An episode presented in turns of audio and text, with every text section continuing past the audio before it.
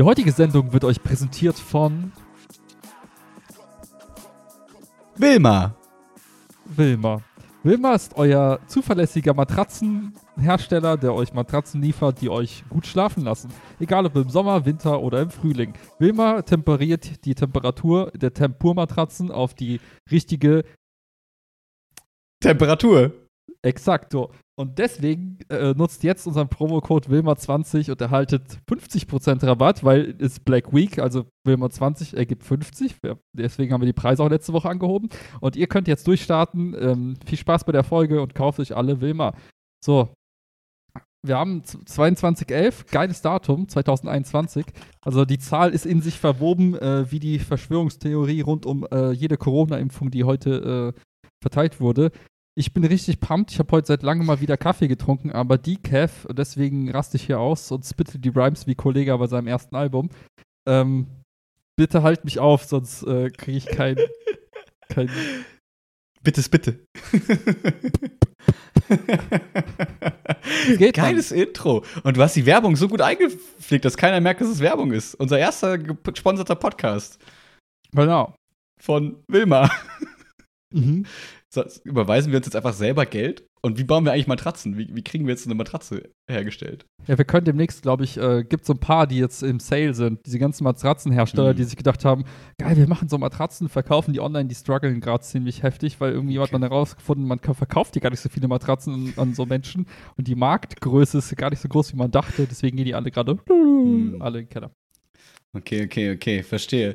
Ähm, Habe ich mich eh immer gefragt, dieses, bei Matratzen kam ja immer, es ist in so Werbung immer äh, irgendwie ein Jahr Rückgaberecht, wo ich mir immer so dachte, Ja. es gibt wahrscheinlich so zwei Menschen, Gruppen von Leuten, so, die sind 0,5 Prozent, die dieses Game halt voll spielen und dann sagen, ich gebe die jedes Jahr zurück. Und die anderen 99 Prozent, wo ich zugehören will, wo ich denke, Alter, als ob ich die wieder einpacke, dann Kontakt zu einem Postboten habe, dann wieder mit Menschen reden muss, dann passt es nicht, dann redet, ah nee, gar kein Bock, allein den Retourschein zu drucken. Und die dann wahrscheinlich sagen, ah okay, ich bin jetzt zwölf Jahre unzufrieden mit dieser Matratze, aber ich werde auf gar keinen Fall Rückgaberecht machen. Aber kaufen es dann wegen dem Rückgaberecht. Ich gehöre auf jeden Fall zu der zweiten Gruppe, die 99 Prozent. ich auch. Äh, ich, hab, ich behalte ja sogar Dinge, die ich online bestelle, die mir nicht so ganz passen oder die mir nicht so ganz gefallen. Ich so, ach, geht schon. Für die Umwelt. Äh, Ja, genau. Ja, ja für die Ja. Umwelt.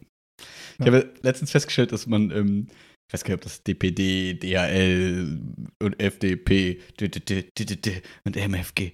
Ähm, ich weiß gar nicht, welcher von diesen ganzen Dingern das war, aber ähm, Hermes. Hermes, vielleicht war es auch Hermes, ähm, dass man da einfach mit diesem Gegenstand zu so einem Shop geht, der dann sagt, ja, okay, zeig mal QR-Code auf Handy und dann zeigt man den Code und dann hat er selber so eine Tüte schon vorbereitet und packt das so ein. Du musst dich quasi um gar nichts mehr kümmern. Das fand ich irgendwie crazy. Warte mal, also du meinst, du hast, keine Ahnung, ein T-Shirt bestellt, du gibst ihm einfach das T-Shirt so, die Hand ohne Verpackung und der Genau. packt das dann ein? Genau. Geil. Die haben dann so eine, die haben, weißt du, du kennst doch diese Versandtaschen mittlerweile, diese Tüten, diese Umwelt, Umwelt nicht verschonenden Plastiksäcke.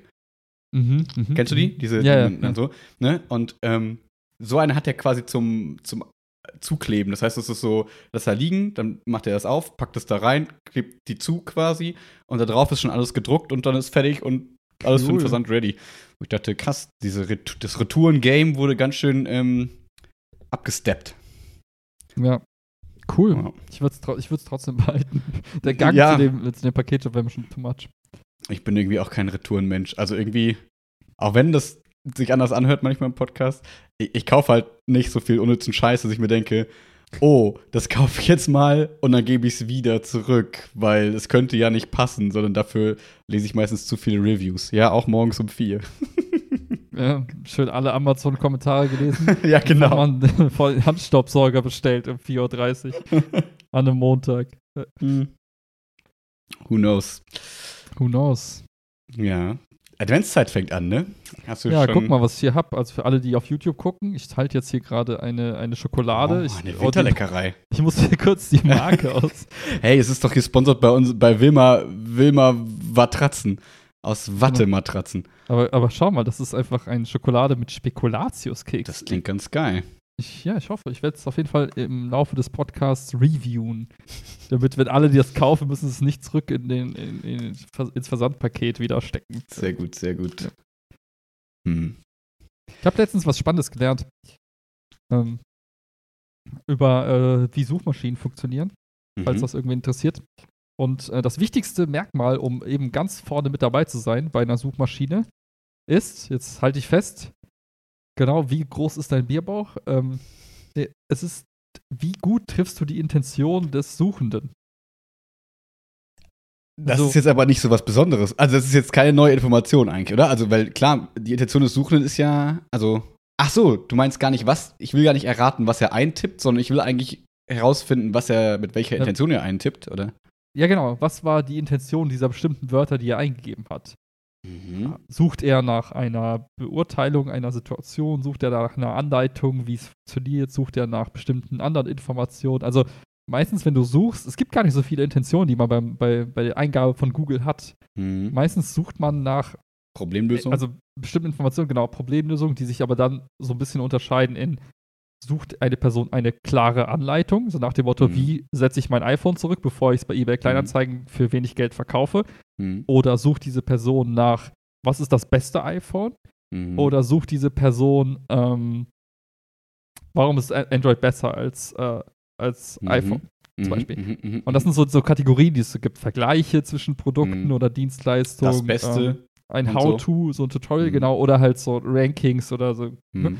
Und meistens versucht Google halt die, ne, und du kannst da eingeben, iPhone zurücksetzen. Mhm. Und dann ist die Frage, warum willst du das wissen? Willst du es Mhm. für dich zurücksetzen, fürs Verkauf vorbereiten? Und je nachdem, welche Kombination von Wörtern es ist, versucht Google dir genau das quasi oben anzuzeigen, was deiner Intention Mhm. entspricht. Also versucht quasi deine nächste Handlung vorauszusehen. Das ist eigentlich ganz spannend, wenn man so ähm, sich mal überlegt, ja gut, was habe ich eigentlich für, für Content online äh, publiziert und was für Leute will ich erreichen und in welcher, mit welcher Intention will ich sie abfangen? Also was, also welche Intention, die sie haben, will ich quasi abdecken mit meinem Content. Mhm. Aber warte mal, das, das klingt so ein bisschen so, als wären diese Vorschläge, die mir dann angezeigt werden, sind die individualisiert? Ich dachte mal, das wäre einfach ähm, nach Ja. äh, Most Searched.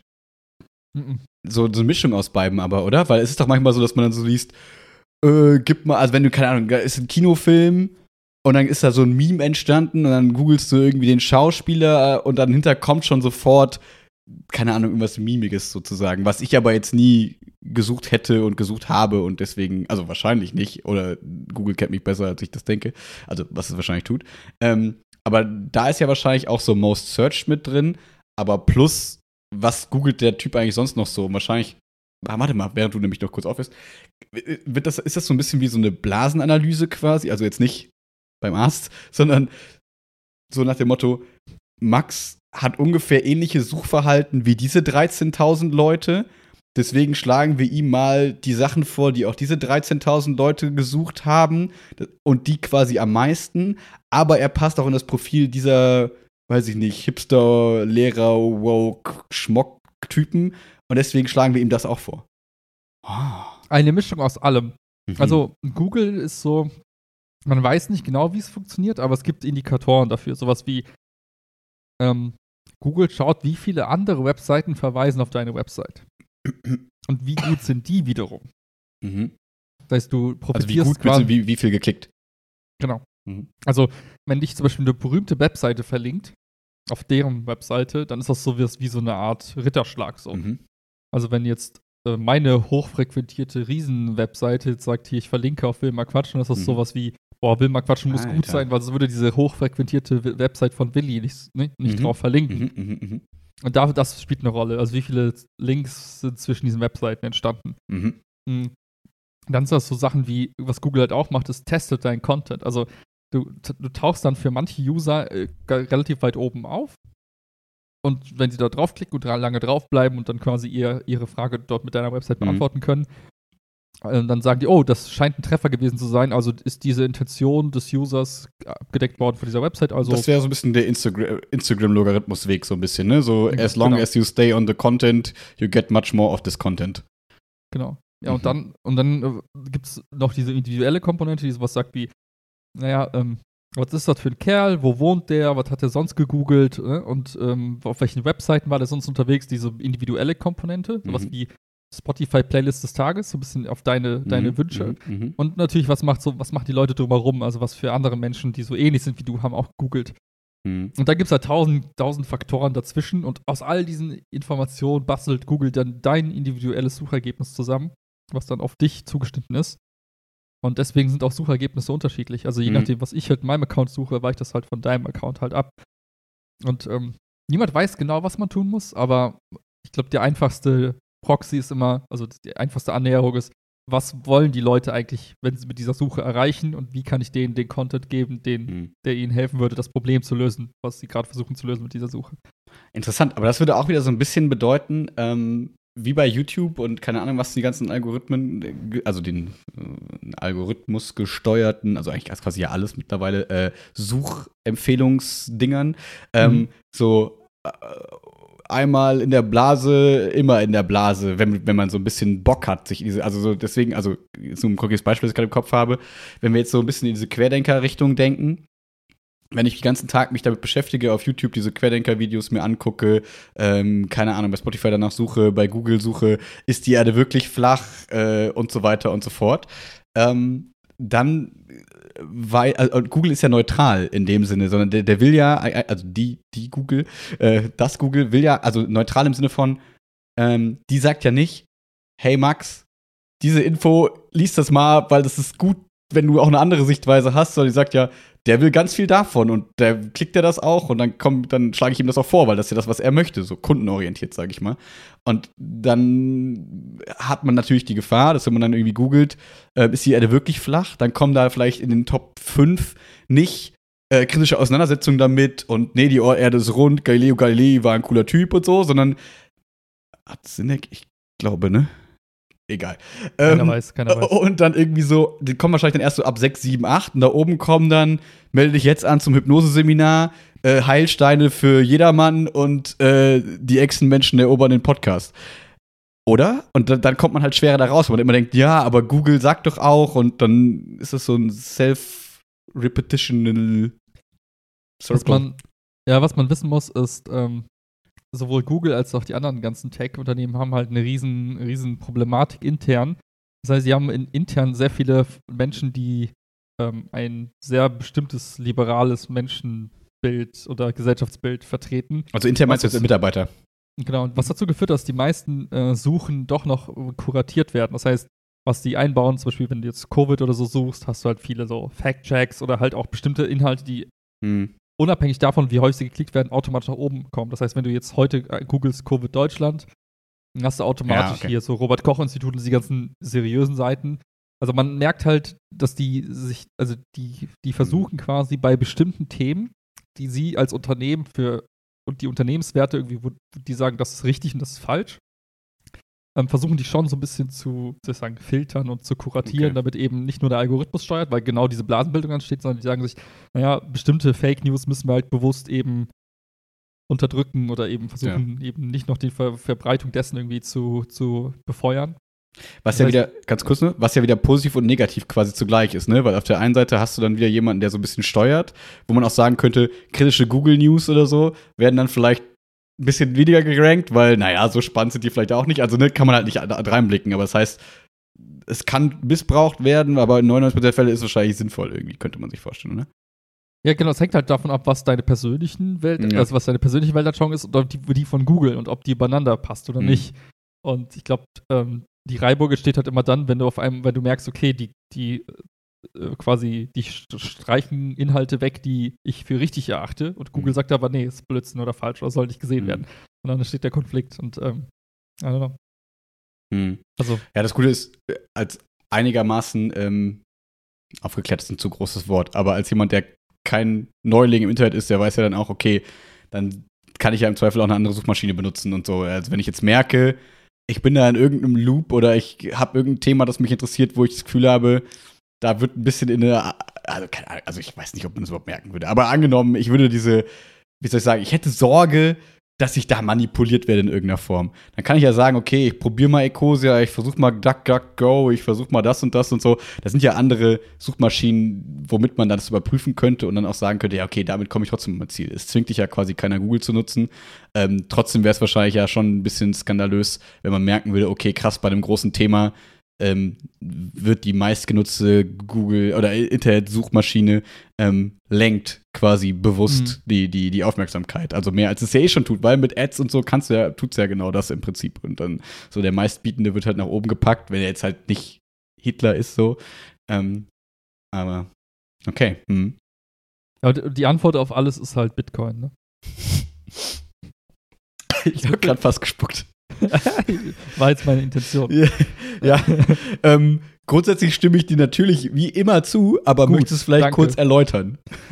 ja, danke, dass du das jetzt gerade noch mal so proaktiv noch mal einforderst. Ähm, ich habe letztens einen richtig krassen Aha-Moment gehabt, mal wieder. Ich weiß nicht, ob du dich daran erinnerst. Ich hatte den Moment auch irgendwie, ich glaube, Anfang des Jahres. Oder Anfang Dass du Fitnessmodel Jahres. werden willst? Nein, das, das habe ich Der andere Moment.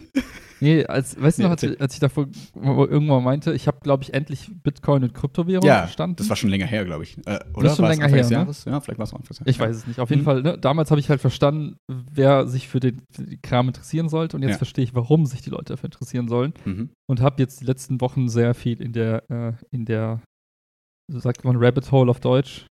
Äh, Hasenbau. Im Hasenbau der Web 3 äh, Thematik uh, verbracht. Jetzt hol uns ab. Liebe und Mamis und Papis, jetzt wird's langweilig für euch. Willi, erzähl okay. uns.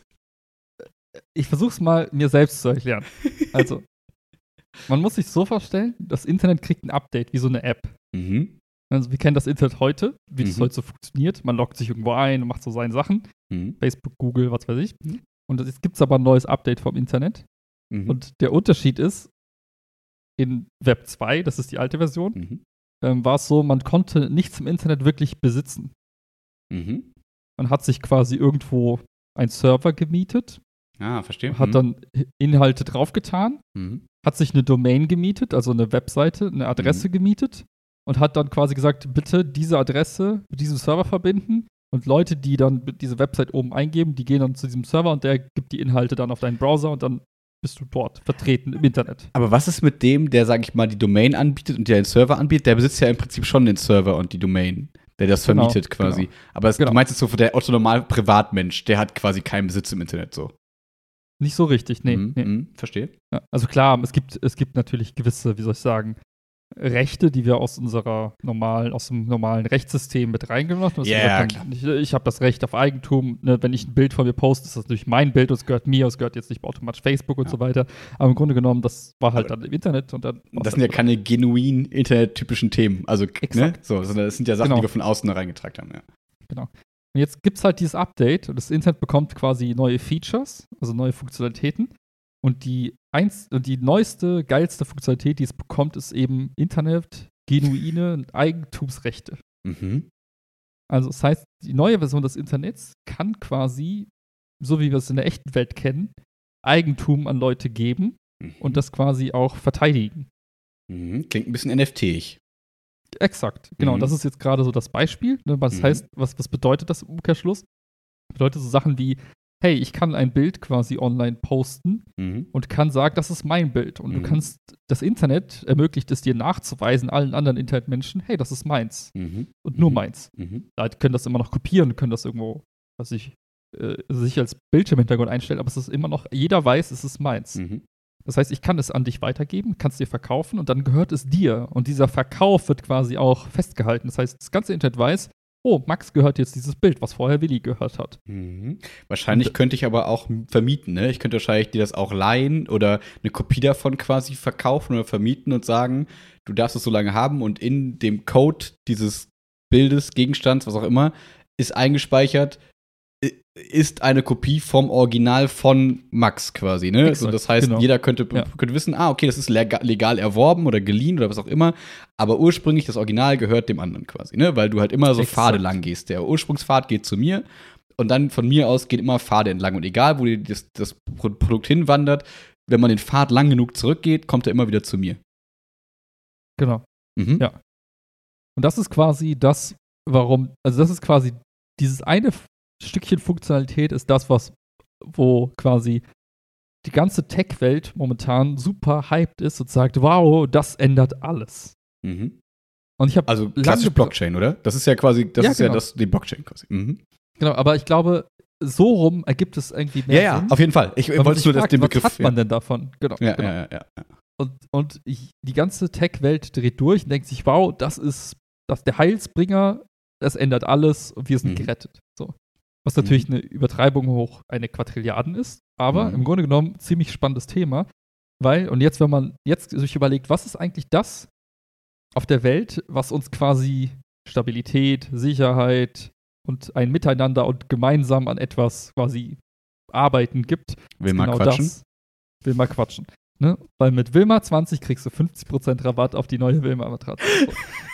nee, aber wenn du dir mal. also, jetzt, was gibt es Stabilität? Sorry, jetzt habe ich dir die Pointe weggenommen. Also, was. Nee, also alles, was. Also, jetzt, ich wollte gerade noch mal so ein bisschen ausholen. Ja. Wenn du so überlegst, was ist das, was quasi uns in der Gesellschaft quasi hilft, ein Miteinander zu fördern und ein Respekt, also respektvolles Miteinander vor allem quasi mhm. zu fördern und zu leben. Es Kommunikation ist die Tatsache, so. Genau, es ist die Tatsache, dass wir miteinander interagieren können, wir können mhm. miteinander kommunizieren, wir können miteinander handeln und wir haben in den meisten Gesellschaften, nicht in allen, aber in den meisten Gesellschaften gibt es sowas wie Eigentumsrechte. Mhm. Das heißt, ich kann heute hingehen, ich gehe zum Supermarkt, ich kaufe mir eine Wassermelone und dann ist es meine Wassermelone. Und ich habe mhm. das Recht, mit dieser Wassermelone zu tun und das zu lassen, was ich möchte. Also okay, tell us more. So. ja. Nee, aber das klingt so trivial. Das ja. ist also was, was ja, komplett ne, Banales und wir nehmen es ja für selbstverständlich. Und, ähm, und die zweite Komponente ist, wir haben dazu noch ein quasi ein Rechtssystem. Das heißt, wir haben sowas wie die Polizei, wir mhm. haben äh, Richter und wir haben Gesetzesmacher.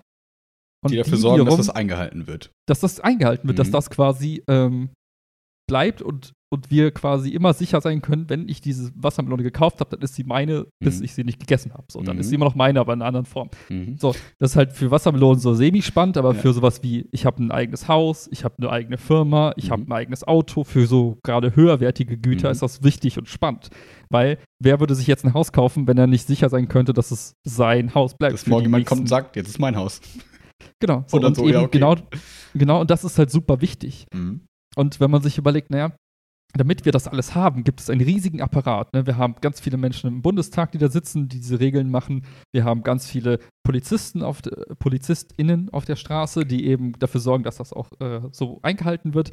Wir haben ganz viele RichterInnen, Potette, mhm. die eben dann sagen, ja, hast recht oder hast nicht recht. So. Das ist ein riesen Apparat. Das braucht ja richtig, richtig viele Menschen und äh, kluge Köpfe, die eben dafür sorgen, dass das alles so bleibt und oh, ich mag das. Kommt jetzt das so nach dem Motto, keiner braucht mehr Banken und diese riesigen Bankenhäuser? Kommt jetzt die, die Conclusio quasi, wir nee, brauchen nicht mehr den nee. großen Rechtsstaat und so? Ja, warte, genau. Ja. Und, und, wenn du überlegst, und der Unterschied zwischen einer Welt, in der eben, also in der physischen Welt, wo wir andere Menschen brauchen, die uns dann sagen, ja, hast du gut gemacht, hast schlecht gemacht, nee, das ist seine Wassermelone oder wie auch die immer. Die wir ja eigentlich nicht mehr mögen. Was denn? Die physische Welt. Eigentlich brauchen wir die ja nicht mehr.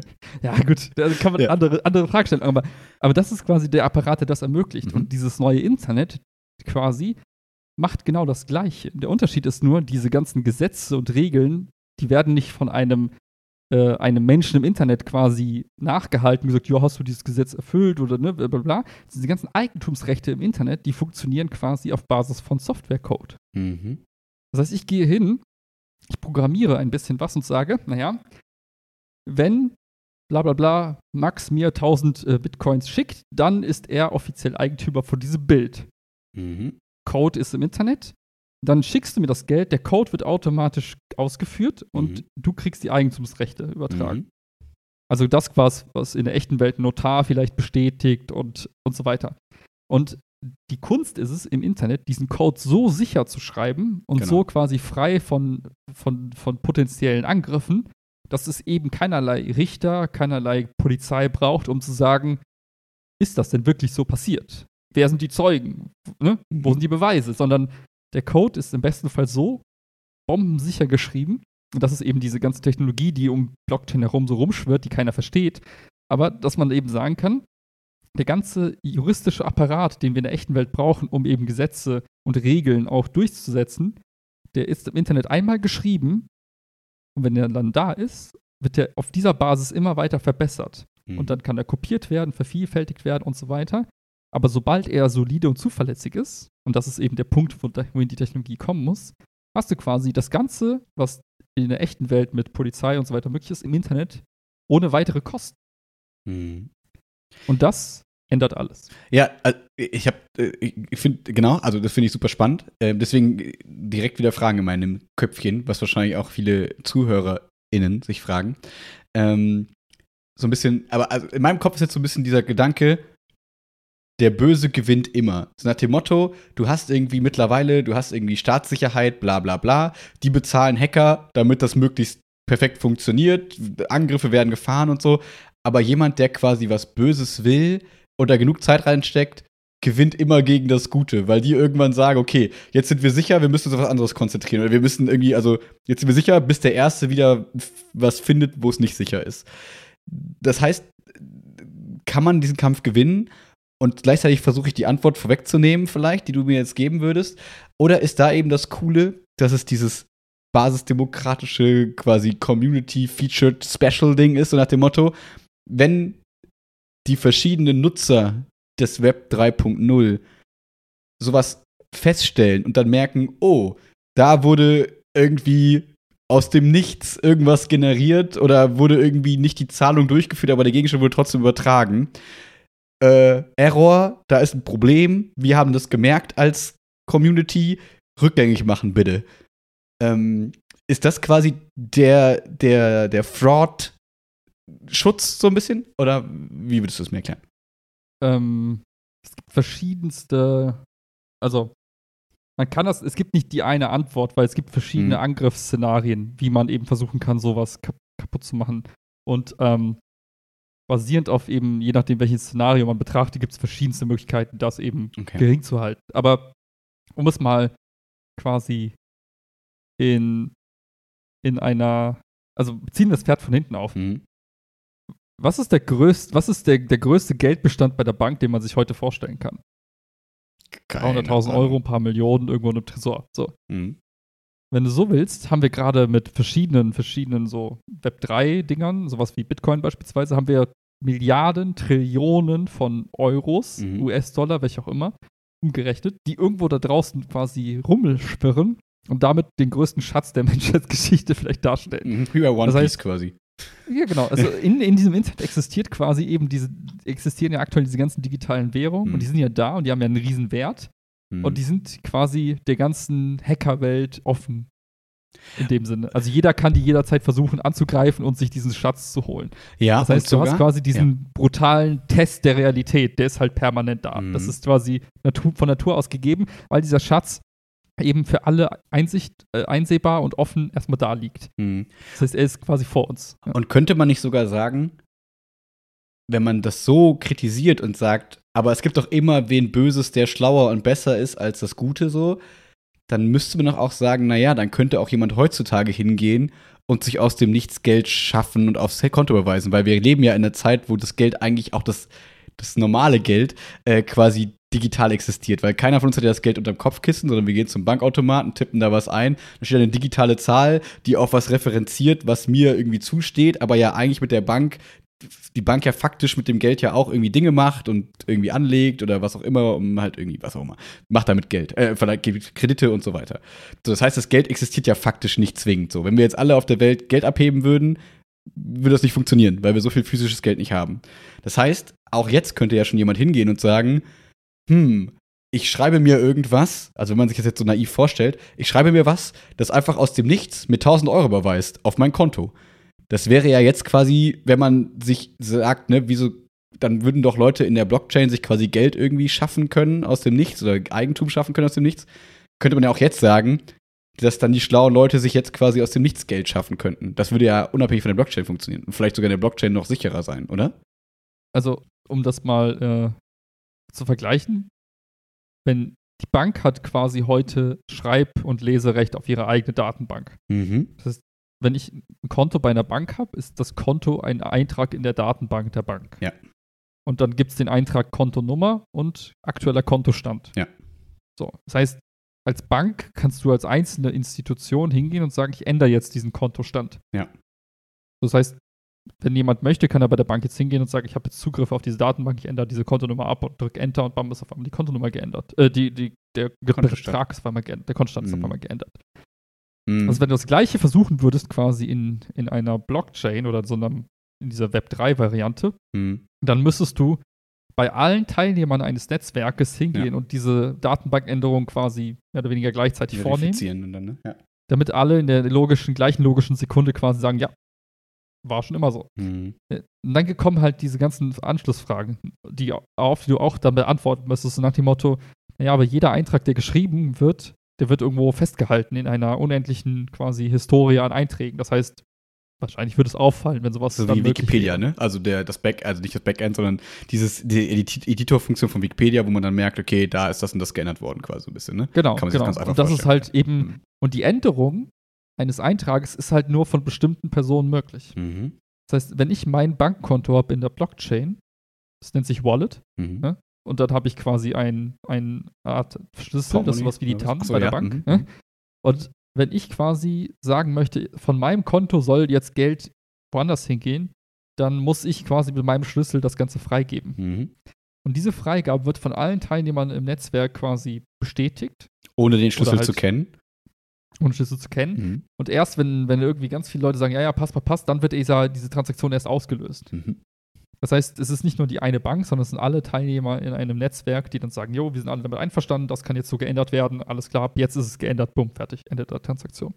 Ah, das finde ich gerade ganz spannend, weil äh, genau äh, ich oder, oder wir damit gemeinsam so meinen Punkt ja widerlegt haben, der in mir so auch, auch irgendwie hochkam als Laie, dass man so denkt, naja, es ist Code. So, und Code kannst du immer, also ganz naiv, kannst du immer sagen, du kannst irgendwas an Code verändern. Auch wenn man sagen könnte, man macht so einen komplexen Algorithmus, der sich selbst irgendwie erneuert und keine Ahnung, wir sind bei Terminator so ein bisschen, dass der quasi dem Menschen davonläuft, so nach dem Motto, der ist schlauer als der Mensch, der ihn programmiert hat. Weil ich glaube, wir sind aus der Zeit weg, wo man sagen muss, der Code ist nur so gut wie der Programmierer, sondern man kann wahrscheinlich mittlerweile auch Code schreiben, der sich selbst schreibt und dann irgendwie weiterentwickelt in der Firma.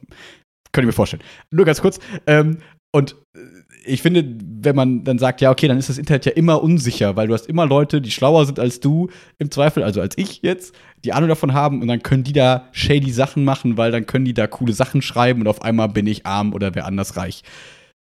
Aber wenn man dieses Bild auf die Realität jetzt überträgt, finde ich das ganz spannend, eben dann zu sagen, na okay, wenn wir so negativ von der Welt oder von Menschen denken oder von dem System denken, dann würden wir das jetzt ja auch in der, in der Realität die ganze Zeit merken. Also dann sind wir hier bei Die Hard 4 oder 3, keine Ahnung, wo der Typ die ganze Zeit die Ampelanlagen umprogrammiert und sagt, oh, jetzt die Bahnschienen nach da und wir alle sterben und keine Ahnung, nichts ist mehr sicher und Blackout und was auch immer. Aber das haben wir ja nicht, weil wir ja erstens uns dagegen schützen und zweitens nicht jeder Mensch das die ganze Zeit versucht. Also wahrscheinlich schon manche versuchen, aber wir haben Schutz dagegen. Und der Schutz kann ja da auch sein, nur sogar besser vielleicht.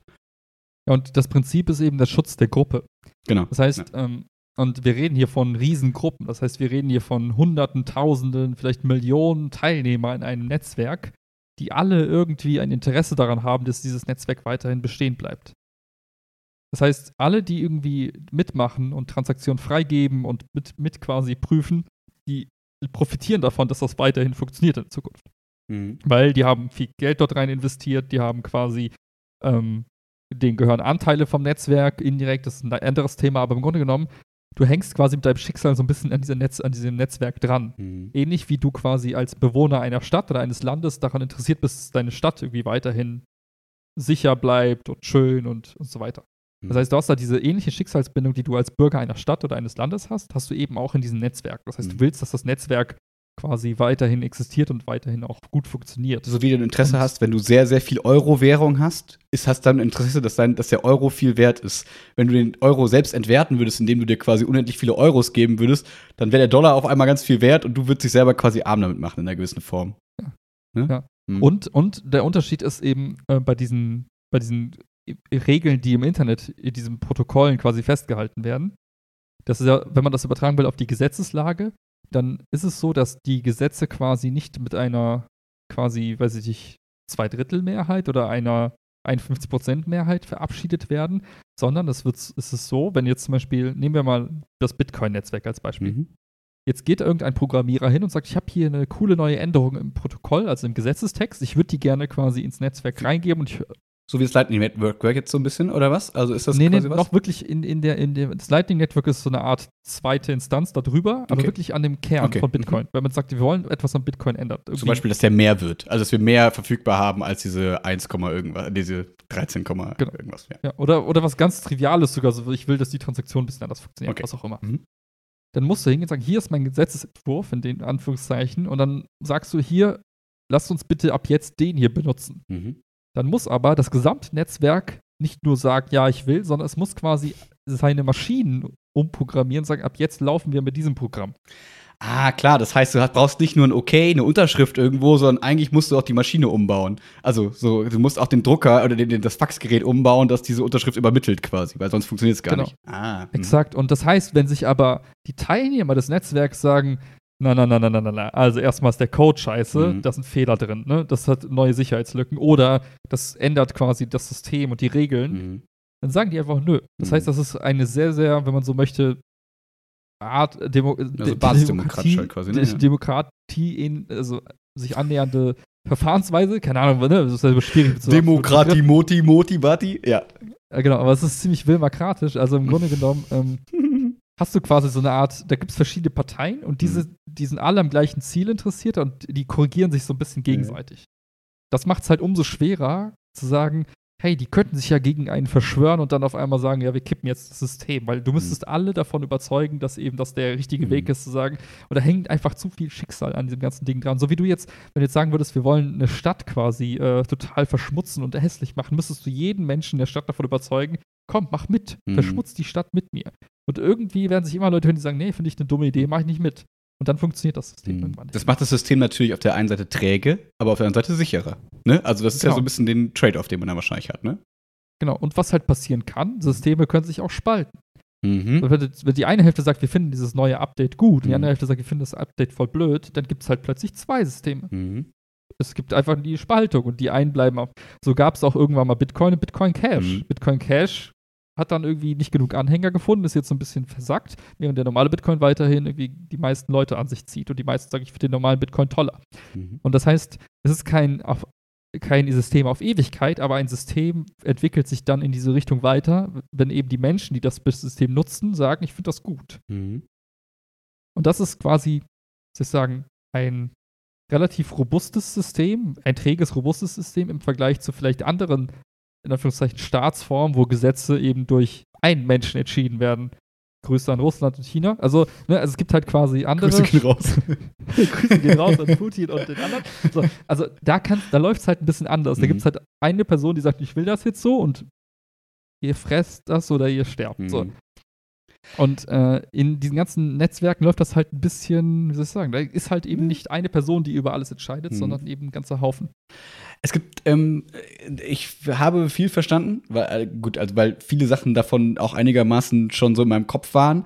Aber wenn ich jetzt, wenn wir so jetzt so drin sind gerade, stelle ich mir noch die Frage, ähm, die Blockchain ist ja unabhängig von Bitcoin quasi, so in einer gewissen Form. So, es gibt ja mehrere Instanzen auf der Blockchain quasi, ne? Ethereum Nee, funktioniert mal, damit. Oder gehört die immer dazu? Oder hast du einmal Nein, die also- Bitcoin-Blockchain und einmal die Dings-Blockchain? Die Blockchain ist nur ein Begriff für die, also es ist ein übergreifender Begriff für die Technologie. So wie wenn du sagen würdest, es gibt 5G, da gibt es Mhm. das 5G von Telekom, Mhm. von Vodafone, die nutzen alle die gleichen technologischen Ansätze, aber Mhm. die haben ja ihre eigenen Netzwerke. Ja, aber wenn wir jetzt sagen, es gibt ein Web 3.0, so, und dann haben wir, Genau. wir haben eben von Google gesprochen, so, dann haben wir unsere Google-Suche, so, und die läuft dann aber auf dem System Web 3.0, also die läuft quasi innerhalb dieses Netzwerks. Muss die, muss das sich dann entscheiden für, also, gibt, also, um die Frage klar zu machen, ähm, funktioniert das System auch ohne diesen Währungsgedanken? Also gibt es auch einfach die, die neutrale Blockchain, sage ich mal, das neutrale Netzwerk, das die neutrale Hintergrundtechnologie, die diese Sicherung äh, gibt, ähm, die aber unabhängig vom Besitz, Nichtbesitz, Bitcoin, whatever ist, sondern einfach nur da ist und halt eine, die quasi das Backend des Internets dann ist, quasi. Äh, mh, wie soll ich sagen? Also das, Also verstehst du, was ich meine? Ist dann Ähm, nachher alles ja. reliable auf Bitcoin, weil der Bitcoin ist das krasse, deswegen läuft alles auf dem Bit- Bitcoin-Netzwerk und deswegen läuft Bitcoin auch in der, äh, läuft Google in der Bitcoin-Blockchain oder gibt es eine eigene Blockchain und die anderen Blockchains docken da an quasi, die anderen es, es, gibt, es gibt quasi gerade äh, Tendenzen in verschiedene Richtungen. Es könnte beides werden eines Tages. Okay. Also es gibt Menschen, die sagen, der Bitcoin ist quasi als äh, erste Schicht quasi Mhm. einer Blockchain, ist der so gut, wir können auf Basis des Bitcoins obendrauf quasi Apps draufsetzen, Mhm. die aber im, im Hintergrund immer auf, auf der Bitcoin-Variante Mhm. drauflaufen. Was ja bei Ethereum gerade so ein bisschen passiert mit diesen Ethereum Games und so ein Kram, ne? Also diese Spiele, die man hat, die dann irgendwie symbolisieren, aber eigentlich geht es immer wieder um Ethereum und Handel und keine Ahnung was. Exakt, exakt. Mhm. Und, da- und da, also Ethereum ist auch das bessere Beispiel, weil Bitcoin hat, stellt sich so ein bisschen heraus, ist wahrscheinlich eher sowas wie eine Wertespeicher. ne? Mhm, Ich äh, genau. kann meinen mein Wert quasi erhalten. Und es kann sein, dass zum Beispiel, das ist jetzt reine Spekulation, es kann aber sein, dass zum Beispiel Ethereum oder Solana oder Cardano Doge. oder eine dieser verschiedenen Blockchains Ja. ne, und deren, dass einer von diesen, äh, eines von diesen Projekten quasi das neue Backend für alle möglichen Mhm. Apps sein wird, die irgendwie irgendwann mal benutzen werden. Mhm, Und mhm, da gibt's, dann gibt es so eine Art Aufgabenteilung. mhm. Dann ist quasi die, die Ethereum-Blockchain jetzt als Beispiel, ist dann quasi wie so eine Art der, der. Rechtsstaat. Ach so, ja, oder so. Mhm. ne? der, setzt, der, gibt's, der setzt die Grundregeln fest, die sind relativ trivial und der ermöglicht es dir quasi bestimmte Handelsbeziehungen zwischen Menschen einfach quasi virtuell in Code zu gießen. Mhm. Und dann gibt es Menschen, die sagen, ja gut, ich nutze diese, diese Möglichkeit, Verträge zu machen und Geld und Wert zu transferieren und baue darauf ein Computerspiel. Mhm. Andere bauen daraus ein Auktion- Auktionshaus und nennen das. Schmiebay. Mhm. Genau, der nächste sagt, ich mache daraus eine Suchmaschine, Mhm. wo eben die Menschen, die eben da, dabei helfen, vielleicht irgendwie äh, diese Suchen quasi zusammenzustellen, eben nicht Google als einzelne Partei sondern alle am Netzwerk Beteiligten kriegen quasi so ein bisschen als Belohnung dafür, dass sie helfen, quasi diese, diese ganz, das ganze Internet zu durchsuchen, kriegen sie klar so ein bisschen Obolus in Form von Ethereum. Aber funktioniert das immer auf diesem Handelskonzept quasi? Also, weil jetzt, obwohl, ja stimmt, Google verdient ja auch daran, wenn ich Google nutze, quasi durch Ads und so weiter. Also im Prinzip, es gibt ja jetzt ja auch nicht die neutrale, obwohl, warte mal. An unserer Website wimmer.quatschen verdienen wir ja nicht, aber dafür verdient der Hoster und der Serverbereitsteller. Ja, und so. wir zahlen ja jeden Monat Geld dafür, Genau. irgendwer verdient Ja, ja. daran. Eben. Ah, okay, das heißt, wir haben ja eh nicht, das Internet ist ja eh Also, nicht kostenlos musst, in der du, man, Form. was, man, muss sich, man muss sich vorstellen, alles, was im Internet existiert, Mhm. zieht irgendwo Rechenkapazitäten Mhm. und Strom. Mhm. Das heißt, irgendwo steht ein Computer, der ist an Der und muss der muss mit werden. Strom versorgt. Und irgendwo entstehen mindestens diese Kosten. Mhm. Und dann gibt es verschiedene Modelle im Internet, wie man diese Kosten halt eben wieder reinkriegt. Mhm. Immer wenn etwas gratis ist, gibt es in der Regel irgendwie Werbung, Oder Daten heißt- oder whatever. Mhm.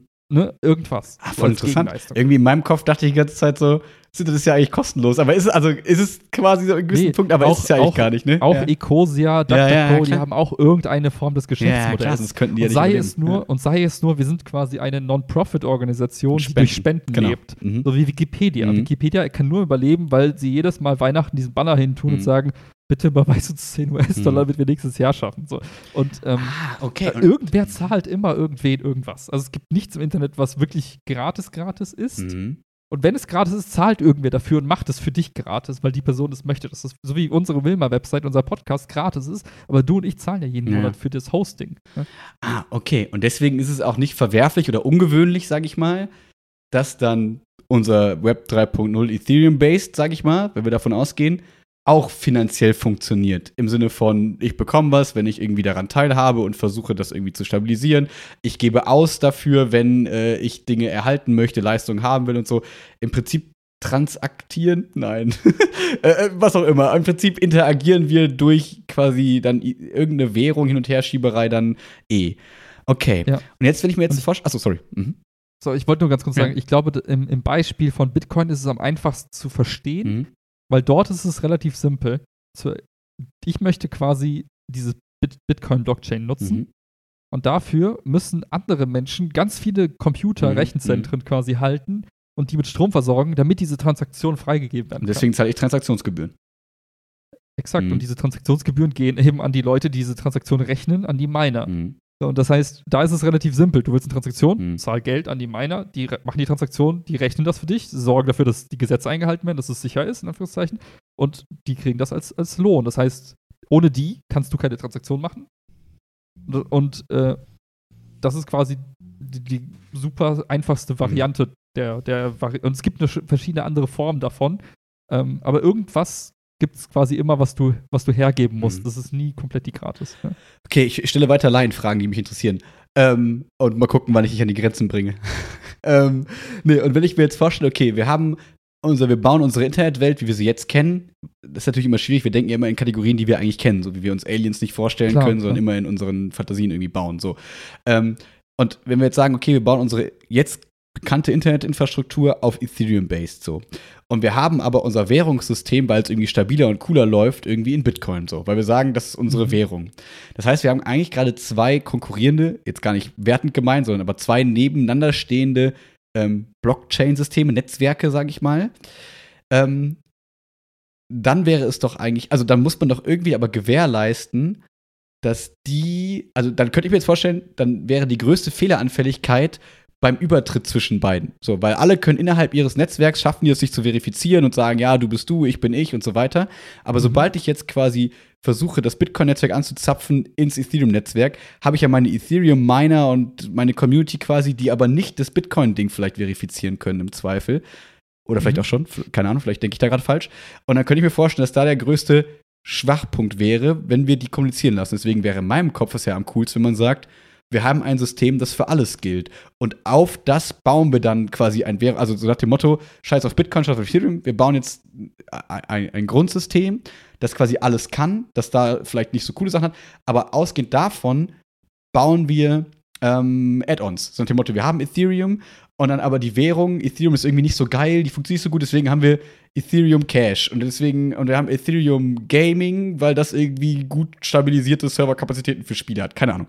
Aber alles in dem gleichen System klingt für mich sinnvoller oder einfacher als ähm, verschiedene konkurrierende Systeme, weil, dann, weil dann diese Ineinanderbestätigung ja schwieriger ist, glaube ich, oder? Die, also die, aktuell sieht es danach aus, als würde man quasi beides, also zwei verschiedene Lösungsansätze für dieses Problem suchen und finden. Der eine Lösungsansatz ist quasi, dass man sagt, naja, du hast ähm, Apps, die auf diesen Blockchains gebaut werden. Beispielsweise, sagen wir mal, du hast ein Spiel. Du hast ein Online-Spiel, wo man sich solche, solche Avatare und Kleidung kaufen Mhm. kann. Und das Spiel baust du quasi und das läuft quasi auf Mhm. Ethereum-Basis. Das heißt, wenn du eben ein vom Spieleentwickler, wem auch immer, so einen Skin kaufen kannst, bezahlst du ihn in der Ethereum-Werbung, äh, Währung Ja. und ähm, wie auch immer. So, dann kannst du es auch Klassisch. handeln. So wie man das jetzt ja eigentlich kennt, nur halt nicht auf der Basis von Ethereum quasi. Mhm. Und die Idee ist, dass du eben solche Apps auch über verschiedene Blockchains halt machen kannst. Das heißt, Mhm. der Entwickler sagt, ich habe hier zwar die App entwickelt Mhm. Und das Handelssystem ist auf Ethereum-Basis, Mhm. aber gleichzeitig auch auf Cardano und Solana-Basis. Mhm. So, du kannst Pokémon kaufen mit Ethereum, aber auch mit Bitcoin, aber auch mit Cardano und keine Ahnung was. Es ist egal, weil ich schaffe Schnittstellen für alle Netzwerke quasi, die da andocken und ich habe so eine Art Übersetzungs-API oder was auch immer, wie man das nennen würde, äh, Ja, die es aber hinkriegt, äh, das zu übersetzen quasi. Genau. Mhm. Und die, das ist so die eine Variante, dass du sagst, du machst quasi deine Apps ähm, multi-chain-fähig quasi, Mhm. also für verschiedene Blockchains halt zugänglich und interoperabel. Und die andere Variante ist, dass du sagst, naja, ähm, es gibt eben auch solche automatischen quasi, wie so eine Art Geldwährungs-, also wie so Geldstuben, Mhm. die eben Währungen wechseln. Mhm. Und die sind quasi auch auf, das ist auch quasi eine Art Blockchain, Mhm. die sagt, hey, Mhm. guck mal, meine Blockchain funktioniert so. Es, gibt jemanden, der sagt, ich möchte gerne Ethereum gegen Bitcoin tauschen Mhm. die Blockchain sorgt dafür, dass eben, oder diese, diese, diese App sorgt dafür, dass du eben jemand anderen findest, der gerade bereit ist, diese eben andersrum zu tauschen. Mhm. Dann werden die miteinander verkuppelt und dann gibt es eben, tragen die ihre, ihre Geldbörsen jeweils ein und dann wird diese Transaktion quasi in deren Mhm. Blockchain festgehalten, die eben nur diese Transaktion, diese Tauschtransaktionen herstellt. Also um es wieder ganz einfach für mich zu sagen quasi, die Bitcoin-Blase bestätigt alles bis zur Überweisung an die Geldstube, an jetzt nennen wir es einfach Cardano, keine Ahnung, irgendein Coin. Ähm, das heißt, bis dahin ist alles safe. Dann übernimmt die Geldwechsel-Chain quasi, die sagt, ja, wir haben das bekommen. Jetzt von der anderen Seite kommt das Ethereum. Wir switchen das jetzt um und wir bestätigen hiermit als Geldwechsel-Chain, dass wir diese beiden Sachen wieder rausgehen. Und sobald es dann quasi die Bitcoin in die Ethereum, also dann kriegen, also ne, umgewandelt ist, in die Ethereum-Blase geht, geht's, ist dann wieder die Verantwortung bei Ethereum-Blockchain, die dann sagt, wir haben das bekommen und jetzt geht das in unserer Chain an Person X. X. ja, und Mhm. ich glaube, was man aber dabei, ähm, ich glaube, damit es einfach ist, das so sich physisch also vorzustellen ist, was in diesen Blockchains, also jetzt gerade wenn es darum geht, quasi einfach Geld in Mhm. Anführungszeichen zu transferieren, dann wird nur diese Transaktion quasi festgehalten in der Blockchain selbst. Das heißt, ne, um, bei Bitcoin ist es sehr, sehr einfach, da sagst du nur, wer hat wie viel Bitcoin an wen geschickt. Mhm. Und das steht in der Blockchain drin. Mhm. Darüber hinaus steht da gar nichts drin. Mhm. Also es, Bitcoin ist noch so das einfachste Beispiel. Da steht halt wirklich, nur drin, von wo, wohin Mhm. und wie viel Mhm. und wann. Mhm. Ähm, das ist so die Grundidee. Das heißt, da steht gar nicht drin, was für einen Charakter hat er gekauft oder was hat, ne? Es geht gar nicht darum, was gekauft wurde, sondern nur wer hat wem was geschickt. Und daher ähm, hat so, also diese Frage nach dem Motto, nimmt jemand vielleicht, also was man sich vielleicht vorstellt, ist, man nimmt so diese Datensätze und zählt sie von der einen Blockchain in die andere. Mhm. Darum geht es gar nicht so sehr. Es geht Mhm. einfach darum, dass du sagst, der Wert zwischen den Blockchains wurde hin und her verschoben. Mhm. Und das machst du in der Regel einfach durch einen Tausch. Du sagst einfach, Okay. ich tausche mein Ethereum gegen dein Bitcoin und dann wird es auf so einer Tauschbörse hin und her getauscht. Und dann Aber dann wird es dann wird's wahrscheinlich komplexer, sobald ich halt Code kaufe. Ne? Sobald ich dann eben sage, ich kaufe mir einen Skin oder so, dann habe ich ja quasi keinen keinen keinen Wert, den ich einfach handle, sondern dann gebe ich ja quasi Ethereum und bekomme Code dafür, oder? Dann wird es Genau, komplizierter kriegst- wahrscheinlich, ne? Ja, genau, du, das, ja, genau. Das ist, das ist eben der Unterschied zwischen Ethereum, Ja, ja, äh, Ethereum und Bitcoin. Mhm, mhm. Ne, da, steht da, da steht dann vielleicht mehr drin, so Mhm. nach dem Motto, diese Dat dieser Dateienname wurde quasi getauscht, wie Ja, auch ja, immer. okay. Und ähm, ja, auf jeden Fall, was, was sich aber abzeichnet, ist, dass eben dieses Thema, äh, nehmen wir uns eine Blockchain, die quasi alles dominiert, oder haben wir ganz viele Blockchains, die miteinander irgendwie reden? Ähm, aktuell haben wir eher ganz viele Blockchains, die irgendwie miteinander Mhm. quasi kommunizieren. Vers also manche versuchen es miteinander zu kommunizieren, andere sagen sich einfach nur, ja, wir bauen quasi einfach eine gute Handelsstube und dann ist alles fein. Mein Yoga-Kurs ist wieder voll. Fuck, ich hab's vergessen. Ach, verdammt. Sorry, ja. Und, ähm, und es wird sich ja zeigen, was es gibt, aber das Spannende ist halt eben, dass ähm, dadurch, dass immer alle ihre Daten offenlegen, Mhm. hast du eben völlige Transparenz in dem Sinne, was geht wo ab und was passiert gerade wo. Und durch diese Möglichkeit hin und her zu tauschen, kannst du quasi, so wie wenn du sagen würdest, ich finde Spanien jetzt toller als Deutschland oder ich finde jetzt meine Stadt Troisdorf finde ich irgendwie doof, ich will jetzt nach Berlin ziehen. Mhm. So kannst du quasi in, in den Netzwerken hin und her wechseln, Mhm. je nachdem, was du gerade besser findest oder was du schlechter findest. Mhm. Ja, interessant. Ich glaube, das Einzige, was mir noch super schwer fällt, ist, ähm, sobald wir nicht über, weil ich- ich glaube, jeder kann sich das vorstellen, weil es einfach nichts anderes ist als Geldtransaktionen, so Überweisung quasi. So läuft Mhm. halt auch diese Geldüberweisung in, in den Chains quasi. Was ich aber total schwierig finde, mir vorzustellen, einfach weil ich keine Ahnung vom Programmieren habe, außer HTML, ähm, wie man dann eine Google-Website da drin baut, also quasi auf einer neuen Technologie. Ist die dann automatisch schneller, cooler, anders? Merke ich das überhaupt gar nicht? Wahrscheinlich merke ich es gar nicht, ne? Also wahrscheinlich ist es total irrelevant für mich, oder?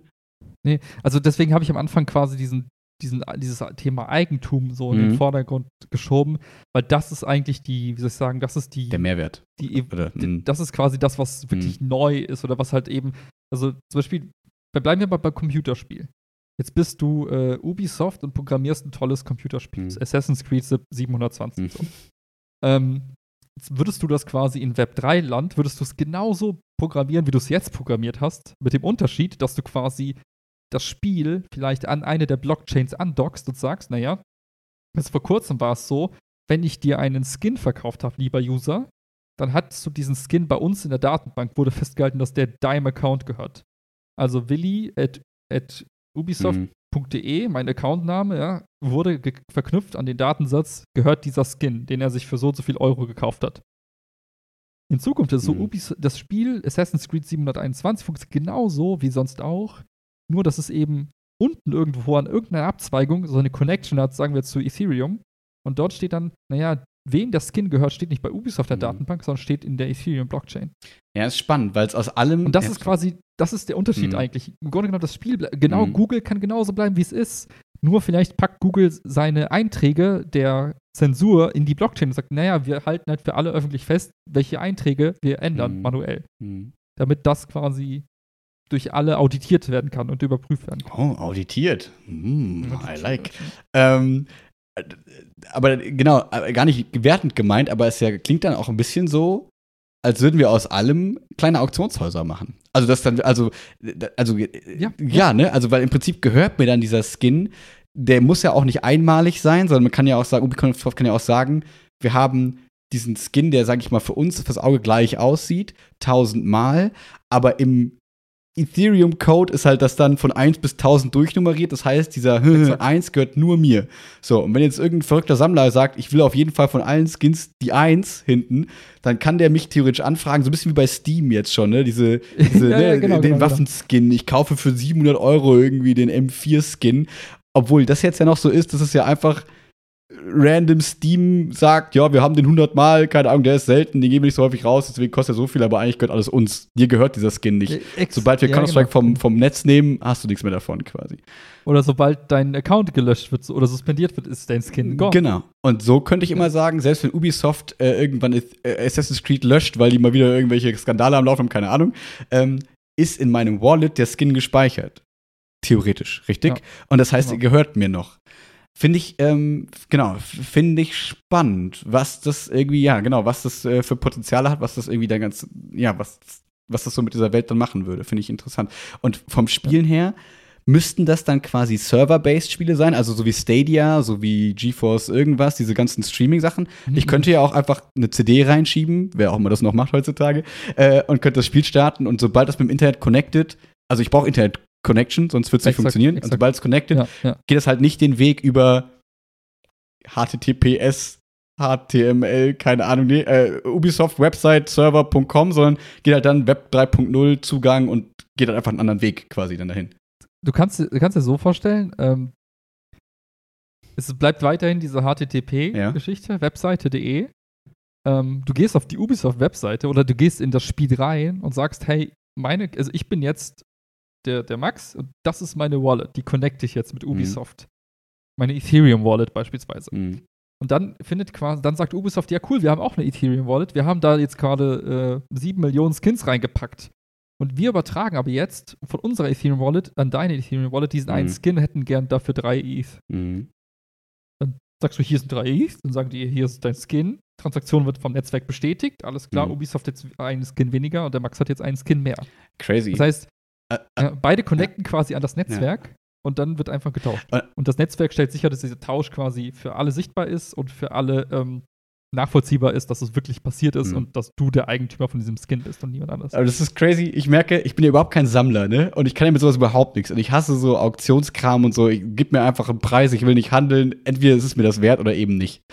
Aber ich Mhm. merke, wenn wir darüber reden, merke ich selbst in mir so ein kleines so, uh, wenn man dann so ein Wallet hat, dann sammelt man so alle seine Sachen, die man jemals so hatte, digital, also irgendwie da drin. Ist irgendwie cool. Dann kann man irgendwann seinen Enkeln das so vermachen und sagen, hier, guck mal, da ist der erste, keine Ahnung was drin. Ist das nicht cool? Und Ja, die sagen, ja. nee. Also so ein bisschen so wie die Steam-Bibliothek, die man sich jetzt so zusammenschafft und man denkt, oh, irgendwann können meine Kinder diese ganzen geilen Steam-Spiele mal spielen. Nur, dass es halt sein kann, dass Steam bis dahin nicht mehr existiert und dann sagt, ja, sorry, ohne Steam funktioniert das alles nicht. Das gehört halt nicht dir, sondern du hast es ja irgendwie gekauft, aber ohne Steam funktioniert dein Code halt nicht. Ähm, Stelle ich mir das halt cool, weil du nachhaltiger vielleicht oder so äh, Mhm. quasi digitale Gegenstände eben erwerben kannst. Und wir sind ja eh gerade in der Zeit, wo viel über so digitale Produkte, ähm, äh, Download-Codes und keine Ahnung was. Die meisten Computer, wenn du jetzt einen neuen Computer kaufst, der hat kein CD-Laufwerk mehr, weil physische Spiele verbrauchen Müll, braucht Industrie, braucht Produktion. Das kann ja im Prinzip alles wegfallen. Nicht, also auch im Sinne der Umwelt so. Na klar kann man jetzt sagen, ne, Ethereum und so, Serverkapazität braucht alles Umwelt, absolut. Aber theoretisch irgendwie, wir brauchen eigentlich physisch so, sag ich mal, Spiele nicht weiter herstellen. Und äh, das heißt, wir haben alles digitaler, heißt aber auch, dass wir eigentlich immer viel weniger besitzen.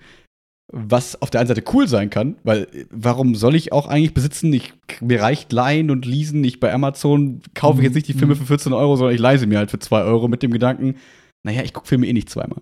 Aber es gibt ja, Ja, bestimmt ja. genug Leute, die sagen, ich habe Bock zu besitzen, so. Und für die würde das, glaube ich, eine große Lücke schließen. Und für die würde die sagen, cool, so dieses ganze Internet, ich, dieses ganze Streaming-Gedöns ist nicht so meins, aber wenn ich jetzt meine Blu-ray-Sammlung quasi digital haben kann, ich kann sagen, ich habe das erste Exemplar von Halloween 7, keine Ahnung, in meinem Wallet, ja. könnte, glaube ich, ganz schön vielen Menschen ganz schön viel geben. Und das würde ja cool sein für das Netzwerk, weil je mehr Transaktionen, je mehr da läuft, desto cooler ist es für das Netzwerk. Und ich könnte mir vorstellen, Mhm. dass da viele Leute ganz schön drauf abfahren, wenn ich mir das so vorstelle. Tun sie jetzt Ja, gerade schon. ja jetzt ja die Hardcore-Nerds so ein bisschen. Aber ich könnte mir vorstellen, dass auch das irgendwann in der Ja. Gesellschaft ankommt, die jetzt vielleicht sagen, was? so ein Bild, das, ich kann doch einfach eine Kopie davon haben, das ist mir doch egal und so. Aber ich glaube, es wird genug Leute geben, die dann sagen, hm. Ja, aber, aber stell, anderer Use Case, der vielleicht super greifbar auch wäre, wäre, du bist ein Buchautor. Mhm.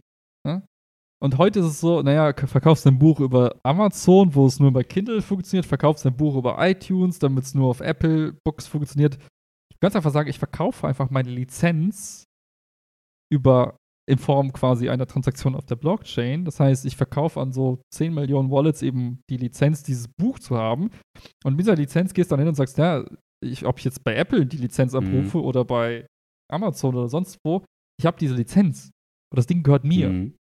es ist egal, was in der Welt passiert. Ob Apple in 20 Jahren existiert, interessiert mich nicht. Ich habe die Lizenz und die ist quasi so lange gültig, solange ich sie quasi nicht weitergebe. Und solange dieses, dieses Blockchain-System quasi funktioniert und nicht abgelöst wird und nicht übertragbar, also, ne, sag ich mal, um jetzt Ja, einen genau. Schritt weiter zu denken, könnte man ja sagen, die Kritiker können jetzt sagen, naja, irgendwann kommt Web 4.0, dann ist dein Wallet jetzt auch scheißegal.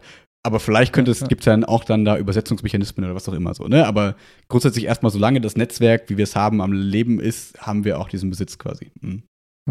Und das, und ich finde, um, ich weiß, sorry, das sprengt jetzt die ganze Folge, aber vielleicht noch eine Nee. mini, mini Kleinigkeit.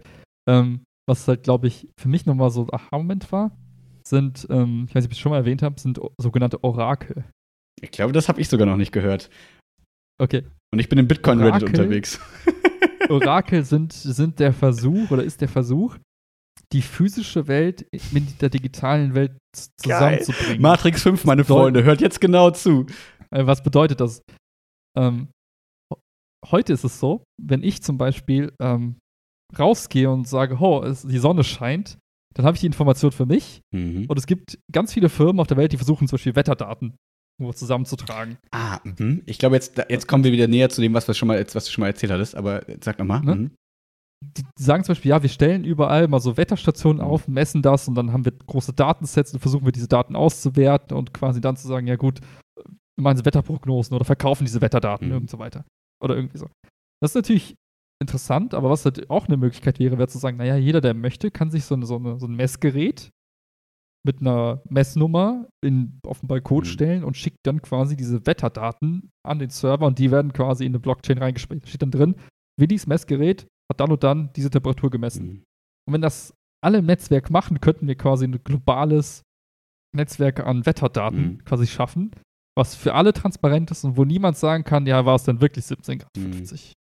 Ne? Und das Sowas kann man- das ist- super unspannend. Genau, das ist jetzt der ne? unspannende Case, aber das kann man ja bestimmt auch auf spannende Cases übertragen, die ich mir jetzt einfach So. nicht vorstellen kann, vielleicht. Ja. für mich persönlich ein spannender Case wäre sowas wie, ähm, wo Leute jetzt drüber reden, so wie, wie hoch ist die Inflation eigentlich wirklich? Also wie teuer sind Lebensmittel jetzt Ah, geworden? mhm, mhm. Ne? Und heute macht man das ja auf so eine richtig geile Art und Weise. Man, man misst irgendwelche Der Warenkorb. Warenkorbe. Mhm. Was, wenn jeder seine Daten vom Einkauf quasi anonym in so eine Blockchain reinschmeißt Mhm. und wir quasi einen Datensatz haben mit jedem, jedem Preis, jedes, von jedem Gut, was in irgendeinem Supermarkt oder in der Mhm. Tankstelle existiert. Zu jedem Zeitpunkt mit Zeitstempel. Mhm. Wir könnten, so exakt wie noch nie, könnten wir äh, den Inflationspreis bestimmen, beispielsweise. Wo auch viele sagen, Alter, ich schlafe ein, kannst du mit was Spannendem kommen. Und jetzt kommt der Punkt, alles, was wir uns irgendwie vorstellen können, wo wir sagen, wir können das kollektiv nutzen, die Daten zusammenwerfen und dann quasi es für alle irgendwo zugänglich machen, Mhm. Ist quasi durch diese Orakel-Idee erstmal als Idee geboren. Mhm. Und das heißt, wir haben nicht nur diese virtuelle Welt, wo man virtuelle Pokémon-Karten irgendwie hin und her tauscht und sich dann Ast freut, sondern wir quasi gehen jetzt auch noch in die, in die physische Welt. Und Vielleicht, das, und vielleicht werde ich ja sogar Sorry? incentiviert, wenn ich ein Orakel bin. Vielleicht, wenn ich mir die Wetterstation kaufe für 100 Euro, kriege ich vielleicht innerhalb der nächsten 10 Jahre ein Ether dafür oder so und habe dann quasi ein, hab einen, ich habe einen Mehrwert davon, an diesem Prozess teilzunehmen quasi. und das ist genau der springende Mhm. Punkt. Ja, heute ist es so, du gründest eine Wetterfirma, die Wetterstationen überall weltweit aufsteht. Und diese Wetterfirma gehört halt eben eine Handvoll Leuten, die diese Firma gegründet haben. Von denen ich abhängig bin. Morgen. Mhm. Genau, und diese Firma verkauft die Wetterdaten an andere Firmen, die damit irgendwas Tolles rechnen. So. Morgen ist es so, das Wetternetzwerk ist quasi da. Jeder, der an diesem Netzwerk teilnimmt und aktiv Wetterdaten einspielt, kriegt quasi den Wettercoin. Und Firmen, die diese Wetterdaten kaufen, kaufen die und alle, die diesen Wettercoin haben, profitieren davon, Mhm. weil der Wettercoin irgendwie im Wert steigt. Das heißt, anstatt eben große monopolartige Firmen zu haben, hast du dann eher verteilte Netzwerke, wo alle gemeinsam an einer Sache arbeiten, um eben ein Gemeinschaftsgut zu kreieren, wovon andere profitieren. Mhm. Und alle werden entlohnt für ihre Teilnahme an diesem Netzwerk. Kannst du mir jetzt noch. Was ja. halt ein kompletter Paradigmenwechsel Ja. ist. Ja, zum Beispiel, das wäre so, als wäre jeder, der Twitter nutzt, würde daran davon profitieren. Geld Mhm, verdienen, wenn Twitter mehr Werbeeinnahmen macht. Mhm. Was ja heute nicht der Fall ist. Aber das wäre so ungefähr die, die Analogie. genau. Oder als würden wir alle, sobald wir Produkte kaufen und nutzen, Anteile an dem Unternehmen kriegen. So nach dem Motto, ich kaufe einen Starbucks. Kaffee, Kaffee und ich kriege damit 0,00001% Aktie von Starbucks Coffee, weil ich unterstütze das Unternehmen, dank mir überlebt das mehr, also und so weiter. Ne? Ist, glaube ich, klar das Beispiel. Mhm. Genau, genau, das, genau Mhm. das. Ja. Spannend. Also total, finde ich, jetzt erstmal eine coole, spannende Vorstellung. Ähm, jetzt noch der letzte Gedanke, ähm, den ich wahrscheinlich damals in der Folge in Tape 112 äh, auch gestellt habe, aber den sich wahrscheinlich jetzt auch wieder die, die, ähm, sag ich mal, die, sag ich mal, äh, großen Skeptiker quasi stellen. Ähm, wenn du das so schön erzählst mit, ähm, dann werden meine Wetterdaten anonym quasi eingespeist. So, und jetzt äh, ganz kurz, in meinem Kopf wäre es jetzt ja so, wenn ich, wenn Leute aufgrund meiner Wetterdaten, also wenn ich, den, wenn ich das bereitstelle und die können dann sagen, bei Max war es irgendwie 17 Grad morgens um 8. So, und dann streichen die vielleicht meinen Namen raus und so weiter und so fort. Aber trotzdem speise ich ja meine, mein, mein Ort und meine Temperatur ein. Können dann nicht Leute davon ausgehen, zurückrechnen, wo ich wohne, weil die sehen ja quasi, also das, das ist ja das Tolle an der Transparenz, ist ja im Prinzip, dass ich muss auch verifizieren können, ob es bei Max wirklich 17 Grad morgens um 8 war. Wenn ich das nicht kann, funktioniert das ganze System ja quasi nicht. Und jetzt ist die Frage, wie kann ich das verifizieren, dass er kein Bullshit erzählt und trotzdem ihn anonym lassen? Und Anonymität im Sinne von wirkliche Anonymität und nicht im Sinne von, ja, wir erwähnen deinen Namen nicht, aber eigentlich können wir alles zurückrechnen, wie immer dieses Anfangsbuchstaben von der Mutter, vom Vater und das Geburtsdatum und jeder kann sich ausrechnen, wer du bist eigentlich. Also, weißt du, was ich meine? So? Ähm, ich glaube, da gibt es verschiedene Lösungen, wie man das quasi vom Protokoll her so gestalten kann. Mhm. Wahrscheinlich was mit den Aber Keys zu tun. ne? ähm, ja, oder anders gesagt, naja, im Grunde genommen sagst du letztendlich, also du, du kommunizierst ja mit, mit, mit, mit der quasi mit, der Community. du musst ja mit Oder irgendwem Mhm. kommunizieren und sagen, hier, das bin ich. Mhm. Und ich ich schicke euch diesen Datensatz jetzt Mhm. rüber. Und ähm, diese, diese Transaktion, also von Daten, also es muss ja letztendlich nur ein Minimum an Informationen enthalten. Das heißt, da, da müsste ja letztendlich nur sowas kommen wie irgendeine, irgendein verschlüsselter, gehashter Code, ja, also irgendwas Kryptisches, was irgendwie sagt, das ist die und die Station, da ist eine Station, die ist verifiziert, das wäre vielleicht noch wichtig Mhm. zu wissen, dass diese Station diese Daten Also lässt jetzt Seriennummer quasi irgendwie- nicht mal, wem die gehört und so, sondern einfach nur Seriennummer der Station. nicht, genau, nicht Ah, wirklich mhm. gehört nur, nur eine, eine Seriennummer von einem Mhm. Gerät, was, wo man weiß, das ist irgendwie geeicht oder so. Mhm. Sowas wäre ganz praktisch jetzt in dem Beispiel.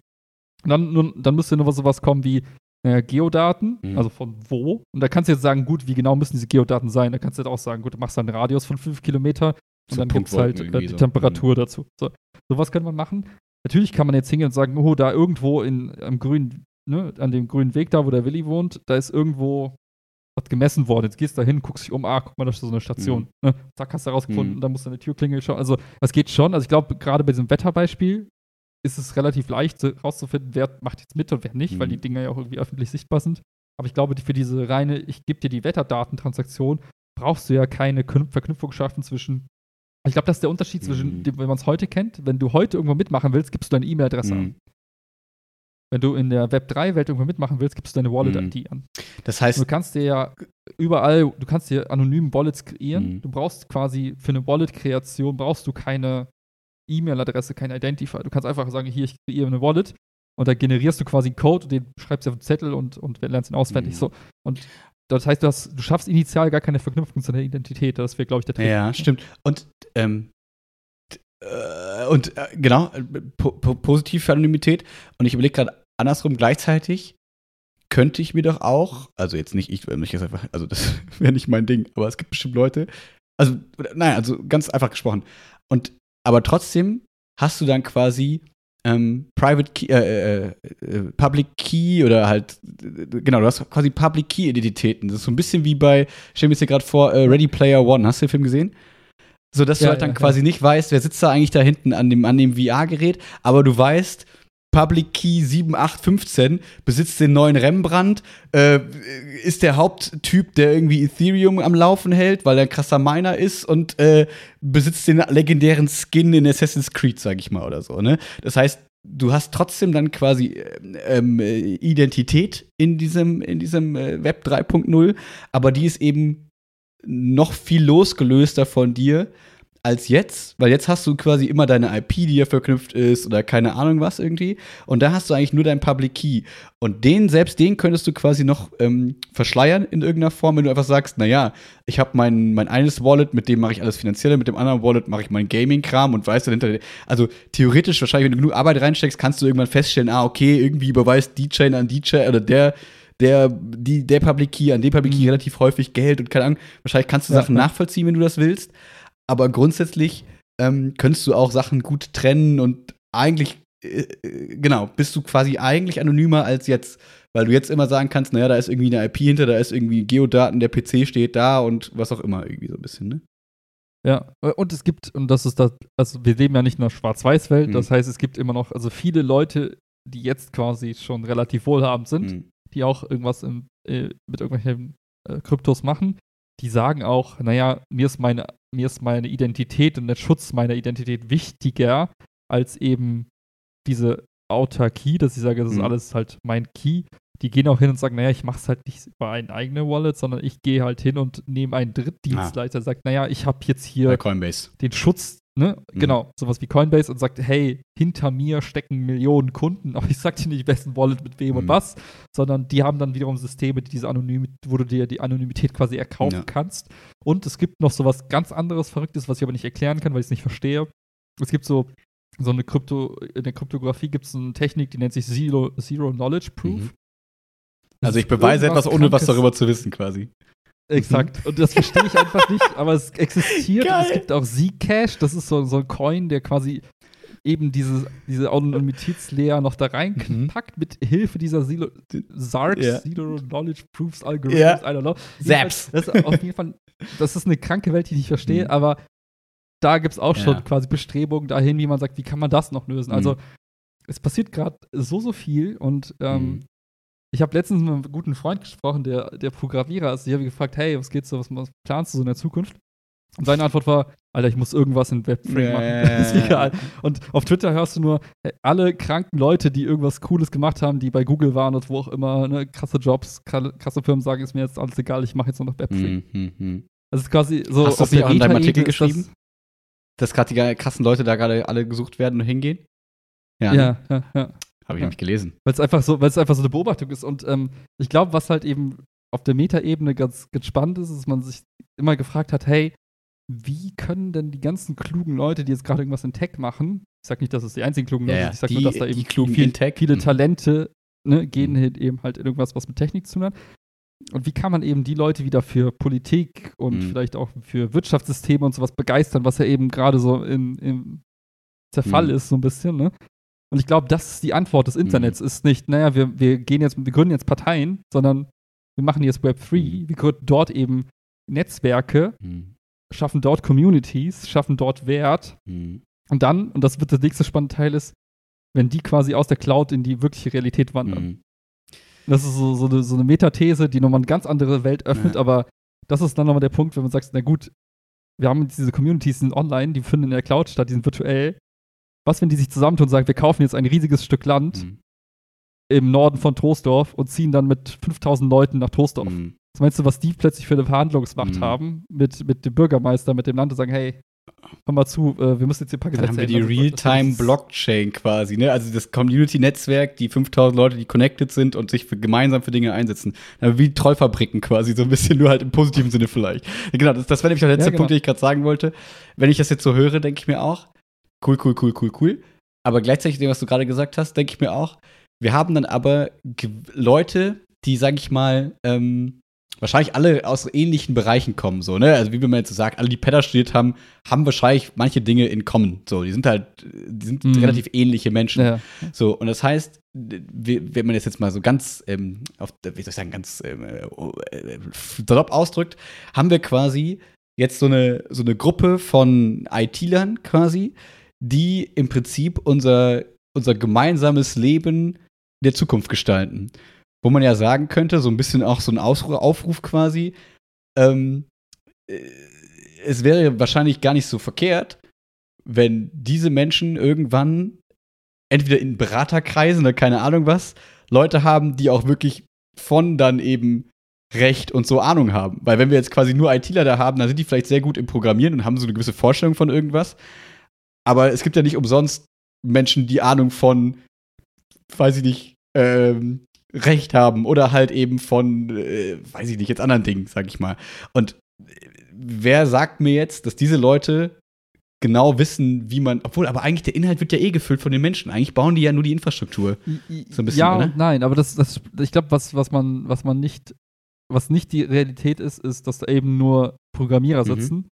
Sondern wenn ich, als ich sagte, da ziehen die ganzen Leute aus dem Tech-Sektor Mhm. hin, dann sind das, sind das quasi bunter Strauß an verschiedensten Kompetenzen. Also die Unternehmen, die eh Leute da- eingestellt haben, die, sag ich mal, auch, jetzt mal ganz Ja. Pädagogen Also sind ist- oder Biologen oder keine Ahnung was, was sie halt brauchen. da, da, Mhm. wird, da ist der Soziologe, Mhm. der Chefpädagoge Mhm. von Google, der sagt sich, Ja. fuck it, ich baue jetzt, ich baue, gründe jetzt eine eigene Mhm. Gesellschaft online und bin jetzt Teil von Ethereum. Und ich kann es zwar nicht bauen, Also ich glaub- aber ich habe Leute, die aber ich das sage bauen euch, können. wenn ihr diese Ja, Regel ja, ja. in den Grundbaustein reinpackt, dann ist der Mhm. der menschliche quasi Charakterzug, der das Ganze zum Verstehe. Verfall bringt. Also lass uns mal überlegen, ob das der richtige Mhm, Weg wäre. Okay. Also ich glaube, da, da tummeln sich halt quasi die Mhm. unterschiedlichsten Kompetenzen, weil selbst der Staatstheoretiker denkt sich so, fuck man, das hat irgendwie Potenzial, Mhm. das könnte ein Gamechanger sein. Und sagt, hey, ich möchte mich damit beschäftigen, weil ich merke, das System, wie es heute ist, das erlaubt halt nicht mehr so viel Spielraum gerade. Das ist halt einfach relativ starr und wir brauchen eine Innovation, die eben wieder was ermöglicht und halt Mhm. eben Spielraum schafft.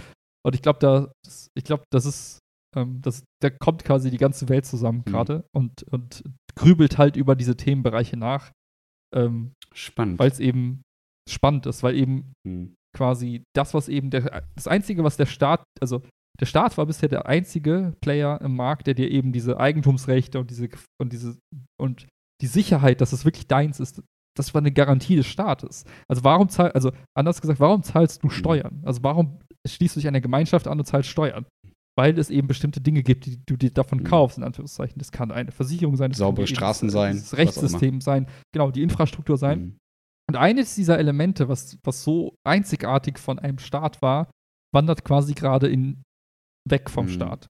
Jedenfalls ein Genau, ich wollte sagen, und auch erstmal parallel. Ist ja nicht so, als würde das eine das andere irgendwie ablösen sofort, sondern ist ja nicht so, als würde ich mir, wenn ich mir den Pulli digital das kaufe, ersetzt er den Pulli in Realität. Das ist so ist es ja nicht, ne? Sondern wir haben ja erstmal ein Parallelsystem, Ja. das ja eigentlich gar nicht dann vielleicht so gefährlich ist, wie das erstmal vielleicht für Leute erscheint, sondern erstmal ist es so, wie immer, die ganzen so ein bisschen nerdy Leute setzen sich und auseinander, testen und gucken, was geht und so weiter und so fort.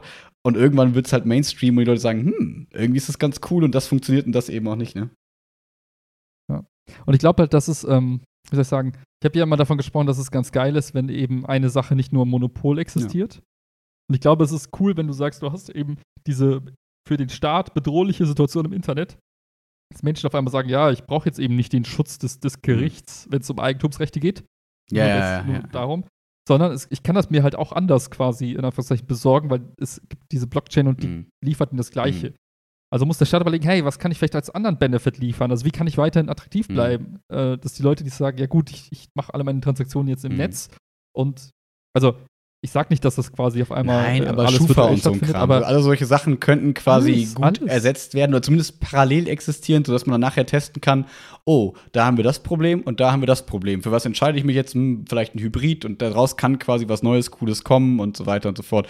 Und wir haben halt den Vorteil, naive These, ähm, dass dieses Digitale wahrscheinlich agiler ist und wahrscheinlich flexibler ist und schneller ist, als wenn wir jetzt sagen, hm, wir versuchen mal das Bankensystem umzubauen und versuchen irgendwie keine Ahnung was zu machen Mhm. ist das wahrscheinlich digital einfacher abbildbar und zu testen in einem eigenen Chain-Netzwerk, was auch immer. Das ist ja das, was gerade auch passiert. ja. Ganz viele Coins und ganz viele Netzwerke sterben ja täglich. Also, ne, dann haben wir Ja, jetzt Squid, ja. Squid Game, äh, Betrug-Coin, sag ich mal, wo Leute drauf reinfallen und denken, ah, damit werde ich reich. Hm, ja, okay, haben wir wieder was gelernt. So einfach funktioniert es nicht. Dann haben wir gerade Mhm. Ethereum, die versuchen, eine Plattform zu bauen, wahrscheinlich wie Cardano, glaube ich, auch. Ne? Die sagen, wir haben ähnliche Ansätze, Genau. aber auch eben Sachen, die sagen, Bitcoin, wir wollen irgendwie die Geldrichtung gehen. Und so haben wir ganz viele Trial-and-Error-Systeme quasi. Und je mehr Leute sagen, das funktioniert cool, und mehr, je mehr, desto mehr testen das auch und desto mehr ähm, Wahrscheinlichkeit haben wir, dass es auch eben für große Massen funktioniert. Also eigentlich ist es ja so ein selbsterhaltendes System und manche sterben und manche nicht und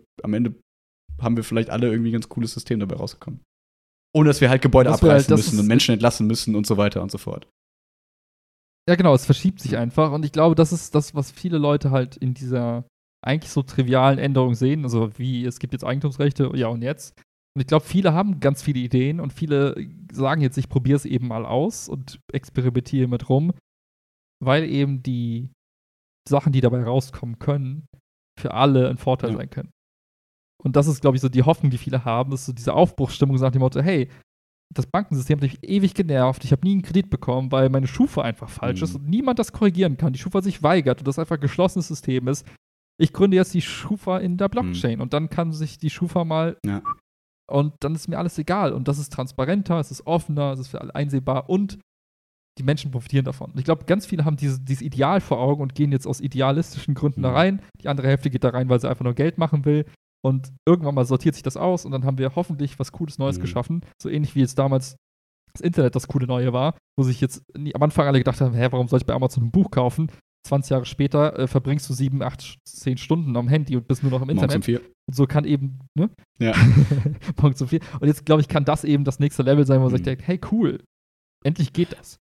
Und vielleicht als Abschluss, und das Coole ist, es ist halt nicht, wir versuchen die Kernenergie zu weiter zu erforschen, so nach dem Motto, oh, wenn wir ein bisschen Pech haben und wenn was nicht läuft, dann explodiert Deutschland, so, sondern es ist dann so, ja, okay, dann hat es halt nicht funktioniert, dann ist halt ein bisschen Code unnütz und dann ist vielleicht eine Firma pleite oder so. Aber wir, wir, im Prinzip experimentieren wir da mit einer Technologie, die sehr viel Potenzial hat, aber wo die Forschung wenig Risiko birgt. So, ne, anders als jetzt bei den physischen Sachen, äh, keine Ahnung, wenn du jetzt, ja, dieses Kernkraftbeispiel, sage ich jetzt mal, oder irgendwie Roboter, so, hm, wie, wie verhindern Ja. wir, dass Menschen Waffen in Roboter bauen und keine Ahnung, was auf einmal haben wir den geilen Roboter gebaut für irgendwie den Haushalt, aber morgen ist es der neue Kampfbot von, keine Ahnung, irgendeinem Land. Und es fühlt sich so an, als wären wir da in einem gewissen, einigermaßen geschützten Raum, wo das erstmal nicht so einfach möglich ist, weil wir halt immer diese Gruppenabsicherung haben. Natürlich bin ich jetzt begrenzt in meinem Denken so, ne? Und natürlich gibt es natürlich jetzt Leute, die sich damit auskennen und sagen, ja, pass, also vielleicht, die sagen, naja, aber pass mal auf, da und da sind noch Lücken. Wenn wir die so haben, dann ist das eben auch gefährlich, weil dann könnte das und das passieren. Da habe ich aber einfach keine Ahnung von. Deswegen gehe ich ja vom Ja, Besten aber, aus. aber, aber wie du gesagt hast, ne, die Gefahr besteht darin, dass du heute Geld oder Vermögen verlierst. wenn ich überhaupt teilnehmen tragisch will. für Genau. Und wenn ich teilnehme, wenn du dann teilnimmst, nicht. genau. Das ist die Gefahr und gleichzeitig der, die Mhm. Chance. Aber wir reden ja nicht davon, dass Menschen ihr Leben Mhm. verlieren, weil eine Konstruktion, weil eine Brücke Mhm. zusammenbricht Mhm. oder weil ein Kernkraftwerk explodiert. Ne? Und ich glaube, da ist der spannende Punkt. Wenn du eine Brücke baust, baust du eine Brücke und du ba- baust quasi niemals dieselbe Brücke in der Version 2 am selben Richtig. Ort, sondern ne? es dauert halt Jahre, Jahrzehnte, bis eben ne, kostet unendlich viel Geld. Und erreicht wenn du sie einmal gebaut hast, kannst du nicht mehr abreißen und ersetzen, weil das kostet noch mehr Geld. Und frag mal Chiara, ja. Exakt. Genau. Und, und das ist jetzt, das Spannende ist so, du kannst eigentlich gefühlt im Stundentakt oder vielleicht noch schneller eine neue Version der Software äh, rausbringen. Mhm. Und die wird quasi von allen Teilnehmern direkt gecheckt und geprüft und bla bla Mhm. bla. Das heißt, wir haben hier Evolutionszyklen, die viel, viel, viel, viel schneller laufen. Das heißt, um da jetzt quasi schnell diese ganzen Fehler und Kinderkrankheiten auszumerzen, da bist du halt einfach quasi, hast du viel mehr Chancen, viel mehr Versuche. Und wie gesagt, das Einzige, was man verliert, ist eben Mhm. Geld im Zweifel, die daran teilnehmen. Und wenn es klappt, haben ganz viele Menschen davon profitiert. Und ich glaube, das ist so auch ein Anreiz für viele zu sagen, hey, ich baue nicht gerne Brücken, das dauert mir zu lange, aber ich sehe gerne im Stundentakt, ob mein Code irgendwie besser geworden Mhm. ist oder nicht. Das, ja. Und letzter Versuch für das äh, letzte Mal noch, also äh, ne, ne, mir kommen nur wieder Gedanken, ne, weil ne, dann Kritiker ja wieder sagen so, ähm, äh, ja, aber die ganze Energie, das ist Serverkapazität und so weiter, ne, das können wir alles gar nicht leisten, wir haben so viel Energie gar nicht, das kostet unendlich viel Geld, die Umwelt und so weiter und so fort.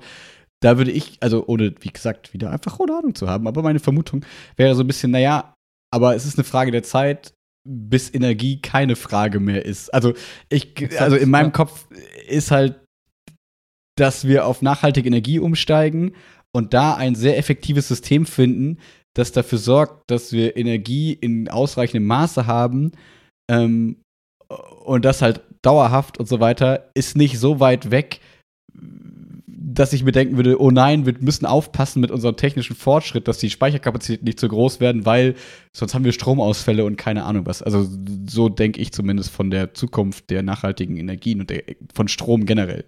Und auch Serverkapazität und oh. so weiter. 100 Prozent. Also ich glaube, was, äh, was eben die zwei Riesentrends sind, einmal Rechenleistung wird immer mhm. krasser. Mhm. Ne? Wir haben dieses Gesetz von dem Gordon Moore, was halt sagt, alle 18 Monate verdoppelt sich mhm. die, die Rechenleistung. Und das gegen das Gesetz sagt ja auch, dass alle 18 Monate wird quasi effizienter. die gleiche genau. Rechenleistung viel, genau. viel günstiger, weil ne, es wird ja für den gleichen Preis eben doppelt mhm. so gut. Und das gleiche Gesetz hast du auch bei, äh, bei Solar und mhm. Batterien. Mhm. Da ist es so, alle, ich weiß nicht, ob es 18 Monate sind, aber alle paar Jahre verdoppelt sich quasi die Anzahl der, weiß ich, die verdoppelt sich oder vervielfacht sich die, die Strommenge, die du in eine Batterie stopfen mhm. kannst für denselben Preis. So. Genau, das spüren wir gerade einfach heißt, nicht, weil quasi der Laptop auch mehr Energie verbraucht. Aber wenn wir jetzt theoretisch diese Akkus, die wir jetzt hätten, in das alte Nokia stecken würden, wird das wahrscheinlich ein halbes Jahr laufen. So, was es damals vielleicht schon genau. getan hat. So, ne? ja. Genau, das heißt, du hast bei sowohl bei Solar, Wind als auch Batterietechnologie hast du quasi mhm. so eine, so eine man, eigentlich man, man sagt Deflation, weil es wird immer günstiger, wenn du immer nur, also wenn du die gleiche Mengeneinheit nimmst, also Strom, ja. die es pro Stunde generieren kann oder Strom, die es speichern kann, wird es immer günstiger, jedes Jahr. Und du hast einen ganz klaren Trend und der geht gegen, der geht gegen mhm. null. Irgendwann mal kostet dich quasi eine Batterie Asymptotisch? gar nichts mehr. Nee. Ja, also, oh, ja, also hallo! Irgendwann mal, irgendwann mal kannst du nicht mehr besser produzieren, irgendwann mal, also es kostet sich fast gar nicht mehr. Und das gleiche hast du bei quasi, also du hast diese, diese drei riesen Trends. Also du hast Batterie, du hast Stromerzeugung und du hast mhm. Rechenleistung. Das heißt, es ist eigentlich nur eine Frage der Zeit und man geht davon aus, wir sind jetzt schon quasi an einem Punkt, wo eben Strom, Wind und Batterie günstiger ist als alle mhm. anderen Sachen, die es gibt auf der Welt. Und es wird jetzt noch mal zehnmal günstiger in den nächsten zehn Jahren. Das heißt, du hast völlig recht. Es wird im Überfluss da mhm. sein in den nächsten zehn Jahren. Es fühlt sich noch nicht so an. Es tut gerade weh, weil gerade Strompreise ansteigen. Mhm. Hat aber ganz ja. andere Gründe. Und in zehn Jahren werden wir drüber lachen und sagen, ha, guck mal, wir Idioten dachten, dass das Bitcoin-Netzwerk so viel Strom mhm. braucht. Ne? Und ähm, ja, weil alle an einem Strang ziehen, ne? Alle wollen, dass es weniger Strom verbraucht, günstiger wird, bessere Energie und so, ne? Also eigentlich haben alle, also äh, ja, alle, ich sag mal alle, eigentlich das gleiche Ziel. So, ne? Günstig Strom, viel Rechenleistung und so weiter und so fort. Das wollen ja alle.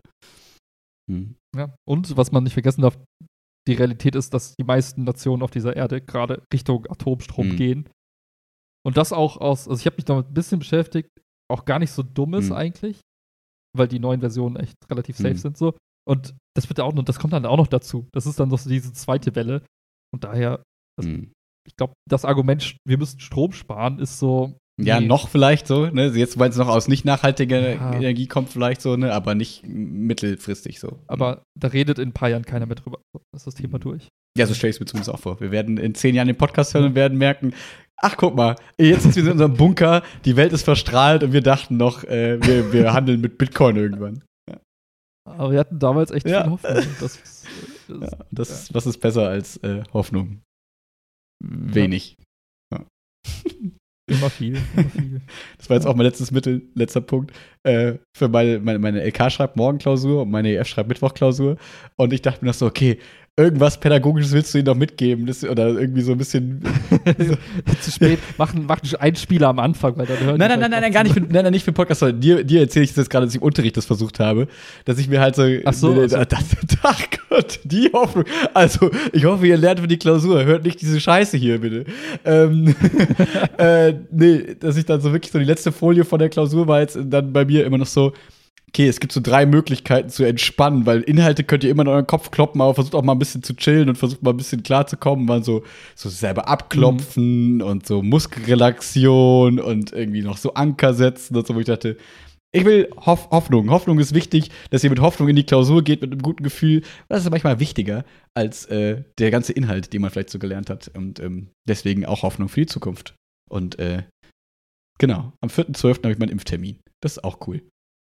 Apropos Hoffnung. Gut, ich bin heute nicht durchgekommen beim Arzt. Oh, ich konnte das einfach online zum Glück. Mein ah. Hausarzt ist so, schreibe so zur Mail, habe ich gesagt, ich bin, also meine ah. sechs Monate sind rum am 24. Dezember.